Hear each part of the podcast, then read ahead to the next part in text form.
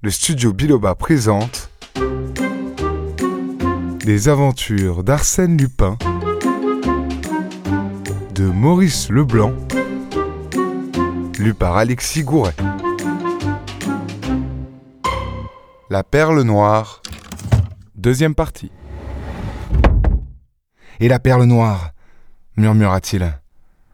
La boîte de papier à lettres était à sa place, il l'ouvrit vivement. Elle contenait l'écrin, mais l'écrin était vide. Fichtre, se dit-il. Tu t'es vanté un peu tôt de ta chance, mon ami Arsène Lupin. La comtesse assassinée, la perle noire disparue. La situation n'est pas brillante. Filons, sans quoi tu risques fort d'encourir de lourdes responsabilités. Il ne bougea pas cependant. Filer Oui, un autre filerait. Mais Arsène Lupin, n'y a-t-il pas mieux à faire? Voyons, procédons par ordre. Après tout, ta conscience est tranquille. Suppose que tu es commissaire de police et que tu dois procéder à une enquête. Oui, mais pour cela, il faudrait avoir un cerveau plus clair. Et le mien est dans un état. Il tomba sur un fauteuil, ses poings crispés contre son front brûlant. L'affaire de l'avenue Hoche est une de celles qui nous ont le plus vivement intrigués en ces derniers temps, et je ne l'eusse certes pas raconté si la participation d'Arsène Lupin ne l'éclairait d'un jour tout spécial. Cette participation, il en est peu qui la soupçonne. Nul ne sait en tout cas l'exacte et curieuse vérité.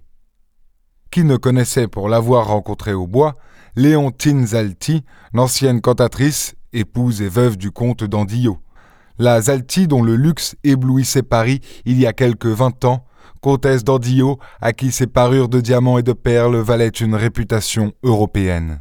On disait d'elle qu'elle portait sur ses épaules le coffre-fort de plusieurs maisons de banque et les mines d'or de plusieurs compagnies australiennes. Les grands joailliers travaillaient pour la Zalti comme on travaillait jadis pour les rois et pour les reines. Et qui ne se souvient de la catastrophe où toutes ces richesses furent englouties? Maisons de banque et mines d'or, le gouffre dévora tout. De la collection merveilleuse dispersée par le commissaire-priseur, il ne resta que la fameuse perle noire. La perle noire, c'est-à-dire une fortune si elle avait voulu s'en défaire. Elle ne le voulut point. Elle préféra se restreindre, vivre dans un simple appartement avec sa dame de compagnie, sa cuisinière et un domestique plutôt que de vendre cet inestimable joyau. Il y avait à cela une raison qu'elle ne craignait pas d'avouer.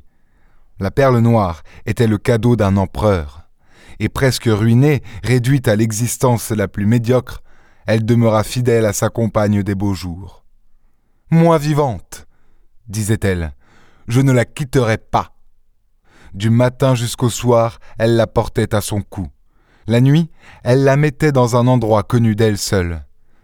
Tous ces faits rappelés par les feuilles publiques stimulèrent la curiosité, et, chose bizarre mais facile à comprendre pour ceux qui ont le mot de l'énigme, ce fut précisément l'arrestation de l'assassin présumé qui compliqua le mystère et prolongea l'émotion. Le surlendemain, en effet, les journaux publiaient la nouvelle suivante. On annonce l'arrestation de Victor Danègre, le domestique de la comtesse d'Andillot. Les charges relevées contre lui sont écrasantes sur la manche en lustrine de son gilet de livret, que M. Dudouis, chef de la sûreté, a trouvé dans sa mansarde, entre le sommier et le matelas, on a constaté des taches de sang.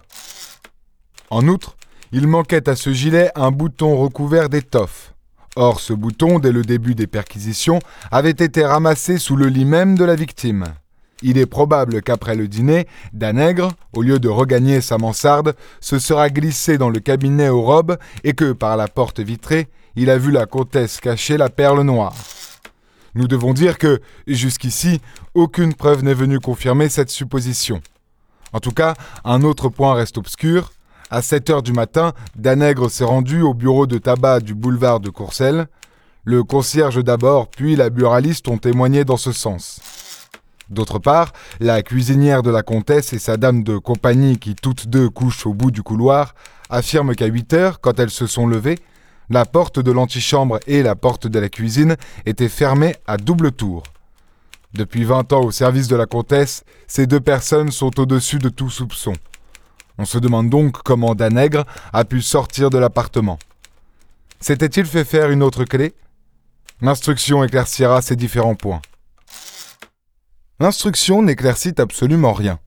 Au contraire, on apprit que Victor Danègre était un récidiviste dangereux, un alcoolique et un débauché qu'un coup de couteau n'effrayait pas.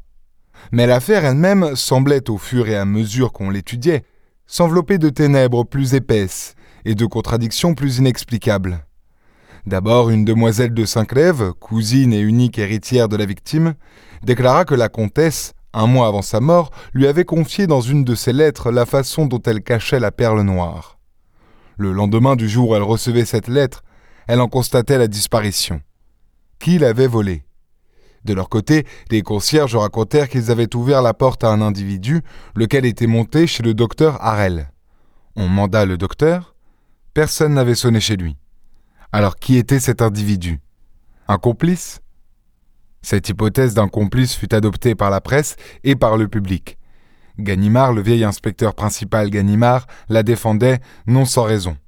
Il y a du Lupin là-dessous, disait-il au juge. Bah ripostait celui-ci. Vous le voyez partout, votre Lupin. Je le vois partout parce qu'il l'est, partout. Dites plutôt que vous le voyez chaque fois où quelque chose ne vous paraît pas très clair. D'ailleurs, en l'espèce, remarquez ceci. Le crime a été commis à 11h20 du soir, ainsi que l'atteste la pendule, et la visite nocturne dénoncée par les concierges n'a eu lieu qu'à 3 heures du matin. La justice obéit souvent à ces entraînements de conviction qui font qu'on oblige les événements à se plier à l'explication première qu'on en a donnée. Les antécédents déplorables de Victor Danègre, récidiviste, ivrogne et débauché, influencèrent le juge, et bien qu'aucune circonstance nouvelle ne vint corroborer les deux ou trois indices primitivement découverts, rien ne put l'ébranler. Il boucla son instruction. Quelques semaines après, les débats commencèrent. Ils furent embarrassés et languissants. Le président les dirigea sans ardeur. Le ministère public attaqua mollement, dans ces conditions, l'avocat de Danègre avait beau jeu. Il montra les lacunes et les impossibilités de l'accusation. Nulle preuve matérielle n'existait. Qui avait forgé la clé? L'indispensable clé sans laquelle Danègre, après son départ, n'aurait pu refermer à double tour la porte de l'appartement? Qui l'avait vue, cette clé? Et qu'était-elle devenue? Qui avait vu le couteau de l'assassin Et qu'était-il devenu? Et en tout cas, concluait l'avocat, Prouvez que c'est mon client qui a tué. Prouvez que l'auteur du vol et du crime n'est pas ce mystérieux personnage qui s'est introduit dans la maison à trois heures du matin. La pendule marquait onze heures, me direz-vous? Et après? Ne peut-on mettre les aiguilles d'une pendule à l'heure qui vous convient? Victor Danègre fut acquitté. Il sortit de prison un vendredi au déclin du jour, amaigri, déprimé par six mois de cellule. L'instruction, la solitude, les débats, les délibérations du jury, tout cela l'avait empli d'une épouvante maladive. La nuit, d'affreux cauchemars, des visions d'échafaud le hantaient. Il tremblait de fièvre et de terreur. Sous le nom d'Anatole Dufour, il loua une petite chambre sur les hauteurs de Montmartre, et il vécut au hasard des besognes, bricolant de droite et de gauche. Vie lamentable, Trois fois engagé par trois patrons différents, il fut reconnu et renvoyé sur le champ. Souvent, il s'aperçut, ou crut s'apercevoir, que des hommes le suivaient. Des hommes de la police, il n'en doutait point, qui ne renonçaient pas à le faire tomber dans quelque piège. Et d'avance, il sentait l'étreinte rude de la main qui le prendrait au collet. Un soir qu'il dînait chez un traiteur du quartier, quelqu'un s'installa en face de lui. C'était un individu d'une quarantaine d'années, vêtu d'une redingote noire de propreté douteuse. Il commanda une soupe, des légumes et un litre de vin. Et quand il eut mangé la soupe, il tourna les yeux vers Danègre et le regarda longuement. Danègre pâlit. Pour sûr, cet individu était de ceux qui le suivaient depuis des semaines. Que lui voulait-il? Danègre essaya de se lever, il ne le put, ses jambes chancelaient sous lui. L'homme se versa un verre de vin et emplit le verre de Danègre. Nous trinquons, camarade Victor balbutia. Euh, oui, oui. À, votre santé, camarade. À votre santé, Victor Danègre. L'autre sursauta. Moi Moi? Mais non, je, je vous jure. Vous me jurez quoi?